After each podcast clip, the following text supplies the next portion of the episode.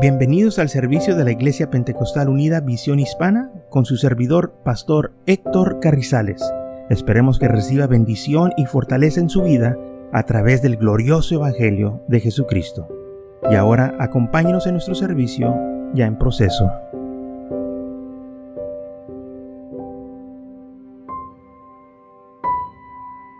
Así que continuamos la enseñanza sobre el Espíritu Santo hemos estado hablando cómo en Samaria, en Hechos, eh, en el libro de los Hechos, capítulo 8, recibieron los samaritanos el Espíritu Santo. Y dice la Biblia que cuando escucharon los apóstoles que en Samaria habían recibido la palabra, enviaron a Juan y a Pedro. Y cuando llegaron, dice la Biblia que habiendo orado por ellos, eh, eh, recibieron el Espíritu Santo, porque aún no habían descendido sobre ninguno de ellos, sino que solamente habían sido bautizados en el nombre de Jesús. Entonces los samaritanos, aparte de que eh, habían recibido la palabra, todavía necesitaban recibir el Espíritu Santo. Y entonces cuando los apóstoles se dieron cuenta que en Samaria, y eso fue lo que el Señor dijo, que fueran a Samaria a predicar, y Felipe el evangelista fue y empezó a predicar, la gente recibió la palabra con alegría y muchos se entregaron al Señor, pero no habían recibido el Espíritu Santo. Hubo milagros, dice aquí la palabra de Dios. Hubo mucha gente que recibió sanidad, eh, de muchos eh, también fueron liberados de demonios que estaban poseídos y hubo gran victoria, gran celebración, dice la Biblia, que hubo gran gozo en aquella ciudad porque se estaba predicando la palabra del Señor, pero aún no habían recibido el Espíritu Santo. Por eso dice la palabra del Señor que los apóstoles cuando oyeron en Jerusalén que en Samaria también habían recibido la palabra de Dios, enviaron a Pedro y a Juan, los cuales ah, habiendo venido oraron por ellos para que recibiesen el Espíritu Santo. Y cuando oraron por ellos, la gente empezó a recibir el Espíritu Santo, tanto que eh, Simón el brujo también este, quería este poder, les dijo, les ofreció dinero les dijo, denme a mí también este poder para quien yo eh, ponga mis manos sobre ellos, también reciban el Espíritu Santo. Pero no se trataba de eso. No el Evangelio no se trata de dinero. El Evangelio no se trata de sobrepasar a los demás, sobresalir. No se trata de predicar la palabra del Señor y que el Señor sea glorificado. Si el Señor va a dar el Espíritu Santo, aleluya, Él lo va a dar a quien Él le place. El hombre no determina, el hombre no decide quien recibe el Espíritu Santo. Entonces, dice la palabra de Dios en Lucas capítulo 10, versículo 9, que el Señor dijo esto, he aquí os doy potestad de hollar, ah, de, de sobre serpientes y escorpiones, sobre toda faz del enemigo y nada os dañará. Entonces toda fuerza del enemigo que viene contra nosotros, eh, no va a poder el enemigo dañarnos. Nosotros tenemos el poder de Dios y tenemos el Espíritu Santo. Y es lo que dijo el Señor, que recibiréis poder después de que haya venido sobre vosotros el Espíritu Santo. Le dijo muy claro a los apóstoles cuando él ya iba a descender al cielo. Les dijo, pero recibiréis poder en Hechos capítulo 1, versículo 8, cuando haya venido sobre vosotros el Espíritu Santo y me seréis testigos en Jerusalén, en toda Judea, en Samaria y hasta lo último de la tierra.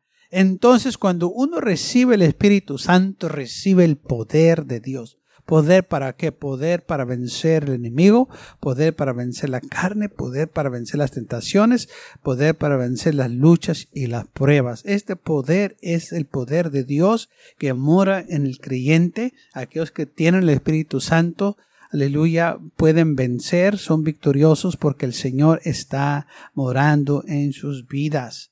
Y es lo que la Biblia dice que el creyente va a recibir este poder, el poder de Dios en nosotros. El Señor habló en San Juan capítulo 3 de 1 al 7 que este es un nuevo nacimiento, el Espíritu es renacido de nuevo. Dice la palabra del Señor en San Juan capítulo 3 versículo 1 al 7, había un hombre de los fariseos que se llamaba Nicodemo, un principal entre los judíos. Este vino a Jesús de noche y le dijo, Rabí, sabemos que has venido de Dios como maestro. Nadie, porque nadie puede hacer estas señales que tú haces si no está Dios con él. Respondió Jesús y le dijo, de cierto, de cierto te digo que el que no naciere de nuevo no puede ver el reino de Dios.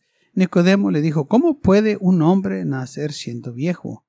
¿Puede acaso entrar por segunda vez en el vientre de su madre y nacer? Respondió Jesús, de cierto, de cierto te digo, que el que no naciere de agua y del Espíritu no puede entrar en el reino de Dios. Lo que es nacido de carne, carne es, y lo que es nacido de espíritu, espíritu es. No te maravilles que te dije, o es necesario nacer de nuevo. Versículo 5 dice, Jesús le respondió y le dijo, de cierto, de cierto, te digo que el que no naciere de agua y del Espíritu, cuando una persona recibe el Espíritu Santo, es un nuevo nacimiento del Espíritu. Aquella persona es nacida de nuevo. Y la persona es una persona diferente. Los deseos que antes tenía uno ya no los tiene. A los lugares que íbamos ya no vamos. La manera que hablábamos ya no hablamos. La manera que actuábamos ya no actuamos. ¿Por qué? Porque ahora somos nuevas criaturas en Cristo. Por eso dice Pablo, de modo que si alguno está en Cristo, nueva criatura es. este es el nuevo nacimiento, que somos nuevas criaturas. Ahora tenemos nosotros nuevos intereses. Tenemos una vida nueva en Cristo Jesús. Esto es lo que hace el Espíritu de Dios en nosotros, que ahora somos gente diferente. Quizás por eh, lo exterior eh, somos las mismas personas, tenemos las mismas, este, ah, y, la misma imagen, las mismas ah, ah, este, apariencias, pero el espíritu ha sido transformado. El espíritu ha sido nacido de nuevo y por eso ahora somos nuevas criaturas en Cristo Jesús. Esto es lo que hace el Espíritu Santo cuando viene a la vida de la persona nos transforma completamente. En San Juan capítulo 7 Jesús habló de esto mismo diciendo, versículo empezando del 37 al 39 en San Juan 7 dice, en el último y gran día de la fiesta, Jesús se puso en pie y alzó la voz diciendo, si alguno tiene sed, venga a mí y beba. El que cree en mí, como dice la escritura, de su interior correrán ríos de agua viva. Esto dijo del Espíritu que habían de recibir los que creyesen en él, pues aún no había venido el Espíritu Santo, porque Jesús no había sido aún glorificado. Entonces Jesús estaba preparando a los creyentes diciendo, eh, ustedes van a recibir este poder del Espíritu Santo. Dice, el que crea en mí, como dice la Escritura, de su interior correrán ríos de agua viva y es lo que hace el Espíritu de este en nuestras vidas tenemos vida nueva en Cristo Jesús, tenemos gozo, tenemos paz y dice la palabra del Señor de nuevo es un nuevo nacimiento. Y gracias a Dios por este nuevo nacimiento que es para todos, aquel que lo desee, aquel que cree, ya el Señor lo prometió para los creyentes. Así como dijo el, el, Señor, dijo, el que cree en mí, como dice la escritura, como dice la escritura, si crees en Él, entonces tú eres un candidato para recibir el Espíritu Santo. Y todo lo que necesitamos que hacer es rendir nuestra voluntad a Dios, que se haga su voluntad y no nuestra voluntad porque cuando uno recibe el Espíritu Santo se rinde completamente al Señor y dice, Señor, me rindo a ti, cambia mi vida, te entrego todo. Y es cuando el Señor viene y este, nos llena con su Espíritu Santo. Aleluya. Con fuego y poder. Esto fue lo que Juan el apóstol. Juan el Bautista dijo que el Señor nos iba a llenar con el fuego del Espíritu Santo, fuego y poder. Y los apóstoles estaban predicando de el fuego y poder del Espíritu Santo. Así que gracias a Dios que por estas promesas, este es un don de Dios, es, es algo que el Señor prometió. Y es para todo creyente, porque hay luchas, hay pruebas que nosotros tenemos y la única manera que las vamos a vencer es con ayuda de Dios. Nosotros no tenemos el poder para vencer el enemigo. No tenemos las fuerzas, pero Él nos da las fuerzas. Por eso es importante llenarnos con el Espíritu Santo. En Efesios capítulo 6, versículo 10 al 12, dice así la palabra del Señor. Por lo demás, hermanos míos, fortalecidos en el Señor y en el poder de su fuerza, vestidos de toda la armadura de Dios, para que podáis estar firmes contra las asechanzas del diablo, porque no tenemos lucha contra sangre ni carne, sino contra principados, contra potestades, contra gobernadores de las tinieblas de este siglo, contra huestes espirituales de maldad en las regiones celestiales. Entonces estamos en una guerra espiritual. Y lo espiritual se combate con el Espíritu Santo. Y aquí dice Pablo, no estamos luchando contra carne ni sangre, sino contra principados, contra potestades, contra los gobernadores de las tinieblas de este siglo, contra huestes espirituales de maldad en las regiones celestiales. Entonces el enemigo está donde quiera. Y por eso nosotros necesitamos este poder para poder vencer el enemigo. Estamos peleando día y noche contra este enemigo, este diablo. Y el diablo se puede vencer solo con el poder de Dios. Y es la voluntad de Dios que nosotros lo venzanos. Es la voluntad de Dios que nosotros tengamos este poder. Por eso Él lo da a los creyentes, para que los creyentes no sean uh, derrotados por el enemigo, para que los creyentes puedan vencer las tentaciones, los ataques del enemigo, los dardos de fuego que nos tira. Por eso nosotros tenemos que buscar este poder de Dios. Y una vez que lo tenemos, dice la Biblia que nos tenemos que estar renovando de este poder. Tenemos que venir al Señor una y otra vez y decirle, Señor, yo necesito más poder, yo necesito más fuerza, yo necesito más de tu Espíritu Santo y el Señor está ahí para darlo.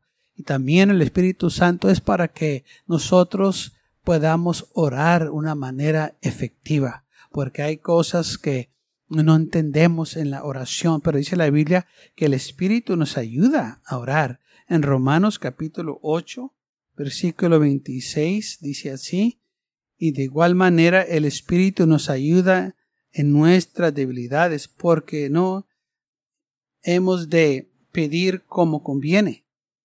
No lo sabemos, pero el Espíritu mismo intercede por nosotros con gemidos indecibles. Entonces dice la palabra del Señor que no sabemos orar o no sabemos pedir eh, como conviene, pero el Espíritu nos ayuda, intercede por nosotros para que podamos pedir, para que podamos nosotros ¿verdad? Tener un, eh, la, la mente de Dios. Porque hay cosas que no nos conviene pedir porque no es la voluntad de Dios o está fuera de lugar. Entonces el Espíritu nos ayuda a orar y que pídanos cosas que le agradan a Dios, no cosas malas, no cosas que nos van a, dañar nuestras vidas, sino que pídanos para que el Señor sea glorificado en nuestras vidas y que nosotros le sirvanos fielmente. El Señor nos va a dar algo que nos va a destruir, nos va a dar algo que nos va a dar, nos va a dar bendiciones o nos va a traer bendiciones. Y esto es lo que nosotros necesitamos, cosas buenas. Y por eso necesitamos el Espíritu, para que el Espíritu nos ayude a orar y que pidamos las cosas que nos convienen o cosas buenas, cosas agradables, cosas que a Dios le agradan. Así que es importante el Espíritu Santo que esté en nosotros cuando estemos orando. Que no pídanos cosas para la carne, que no pídanos cosas para mal, sino que pídanos cosas que le agradan a Dios, cosas que nos van a acercar más a Dios, cosas que nos van a consagrar. Y esto es lo que al Señor le agrada.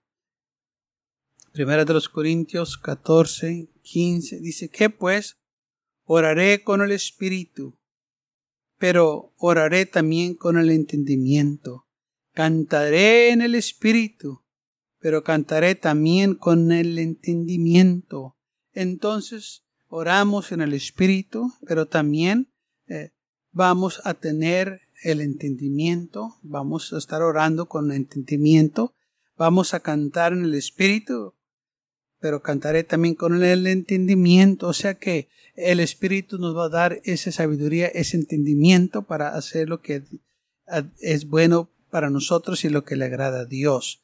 Eh, oramos con el espíritu, oramos cosas, o le pidemos cosas a Dios cuando oramos que son buenas, agradables, de buen nombre, cosas que al Señor le placen. Y esto es muy importante. Tenemos nosotros este privilegio grande de orar, presentarnos a Dios. En la oración uno se presenta ante Dios y le ponemos en sus manos lo que nos hace falta. Dice la palabra de Dios en Filipenses 4, 8.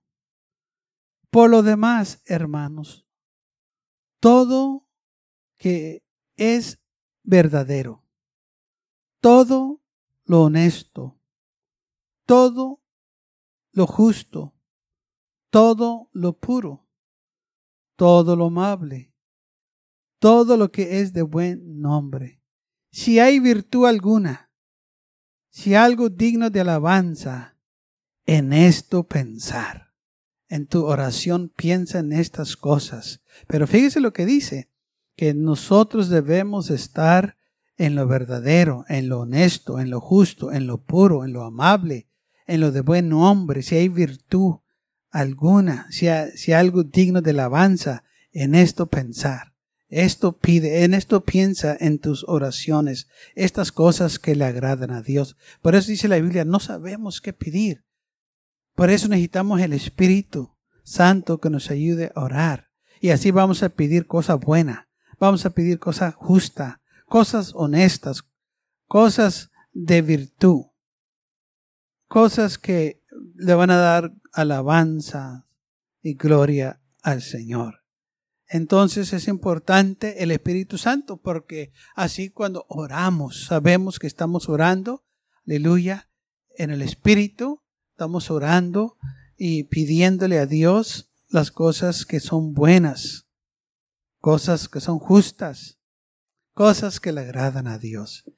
Y es lo que necesitamos, pedir cosas que le agradan al Señor en Romanos capítulo 8, versículo 9 dice, mas vosotros no vivéis según la carne, sino según el Espíritu, si es que el Espíritu de Dios mora en vosotros.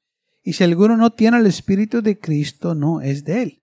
Entonces, cuando uno tiene el Espíritu Santo, no vive según la carne, sino según el Espíritu. Si es que el Espíritu de Dios mora en vosotros. Pablo estaba diciendo aquí, miren hermanos, si ustedes tienen el Espíritu Santo, ustedes andan conforme al Espíritu, pero si no tienen el Espíritu, ustedes andan conforme la carne.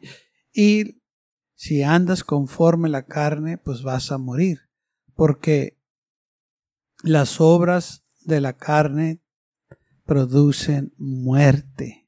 Es lo que dice la palabra del Señor, porque si vives conforme la carne, si vas a vivir conforme la carne, moriréis. Mas si por el Espíritu hacer morir las obras de la carne, viviréis.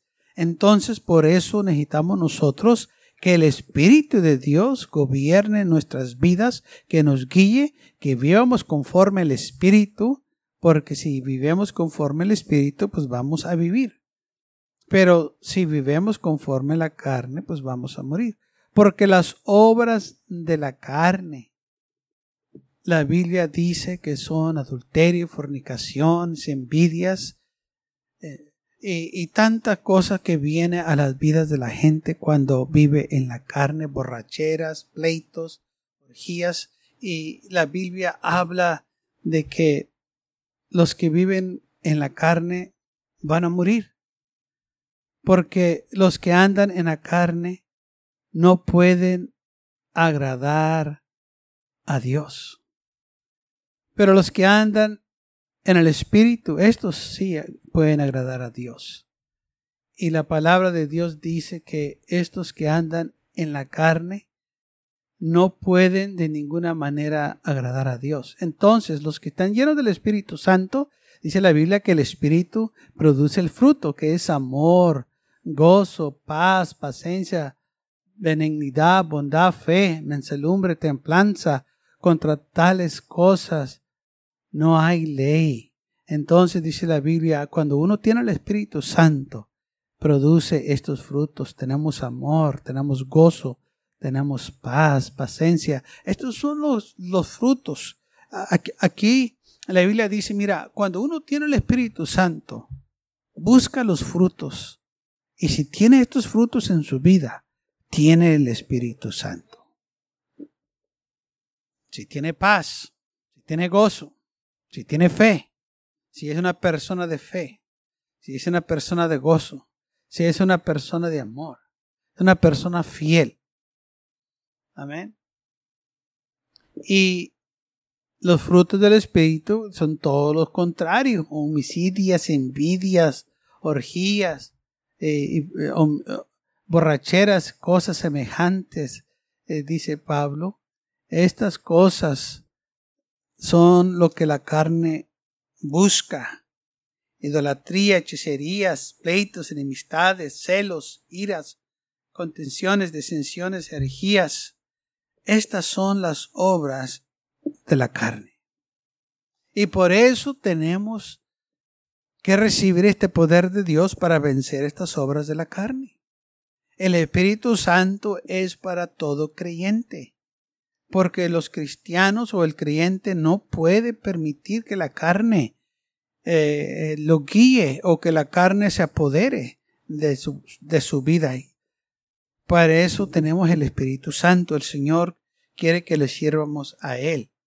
Entonces dice la palabra del Señor en Primera de los Corintios capítulo 3 versículo 16. ¿No sabéis que sois templo de Dios y que el Espíritu de Dios mora en vosotros? Su su cuerpo es el templo del Espíritu Santo. Ahí es donde mora el Señor.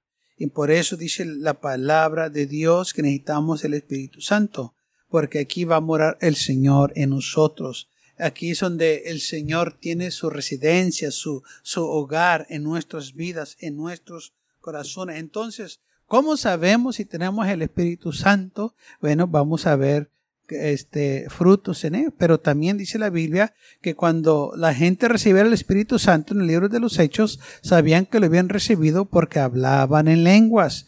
Y es lo que dice la palabra del Señor, que aquellos que recibieron el Espíritu Santo hablaban en lenguas. En el día del Pentecostés, dice la Biblia, que los apóstoles recibieron el Espíritu Santo.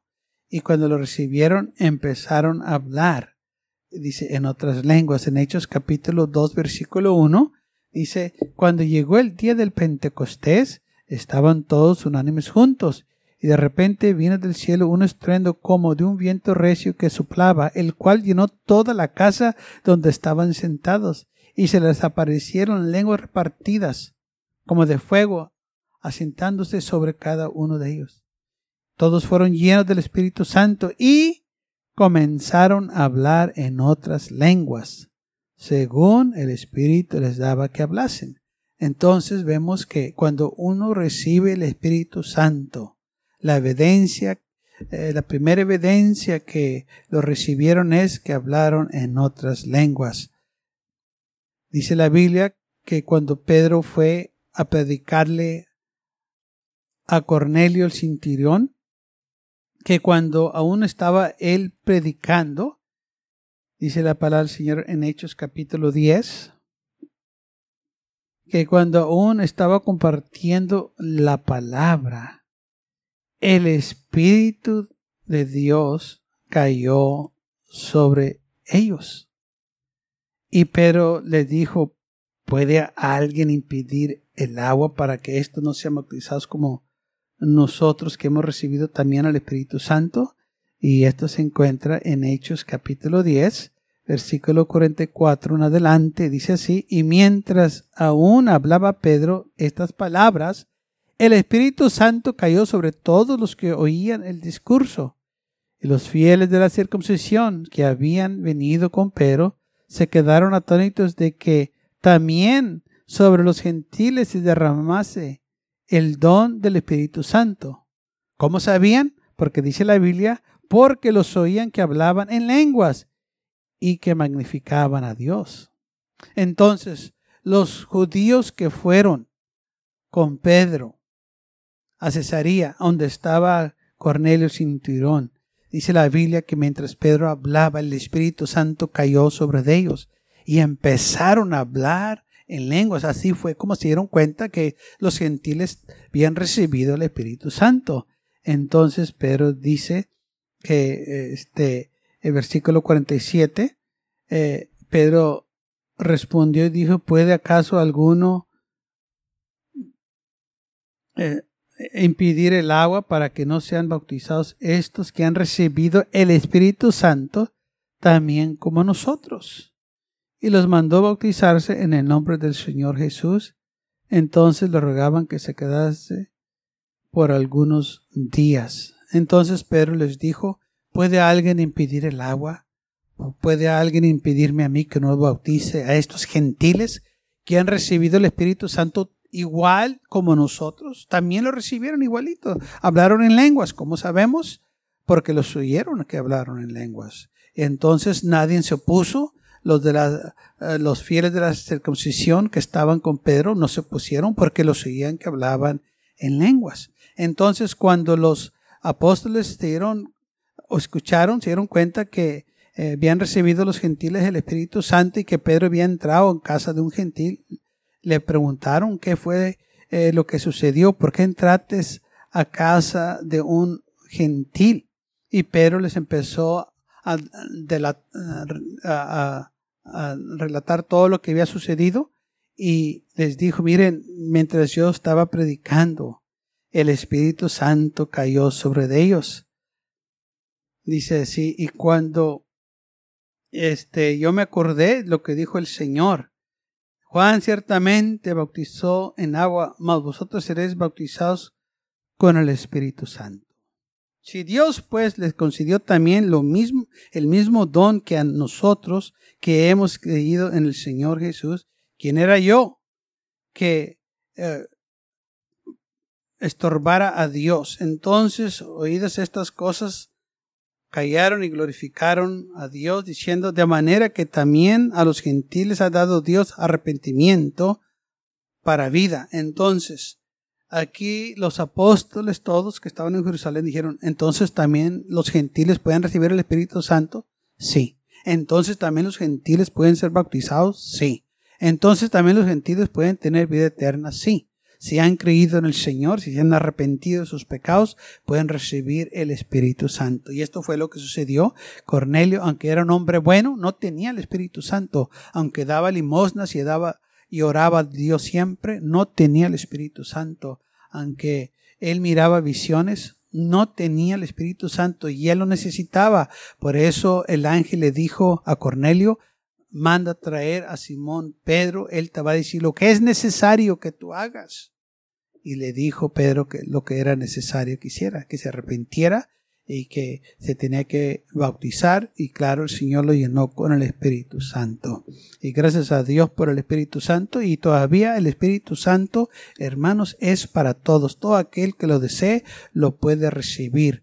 Todo lo que tenemos que hacer es creer en el Señor, es de nosotros, es suyo. Si usted no lo tiene, lo necesita. Este es el CEO de Dios. Este es lo que eh, eh, la palabra dice que el creyente recibe el Espíritu Santo cuando se rinde completamente al Señor. Esta es la promesa de Dios para la humanidad, el Espíritu Santo.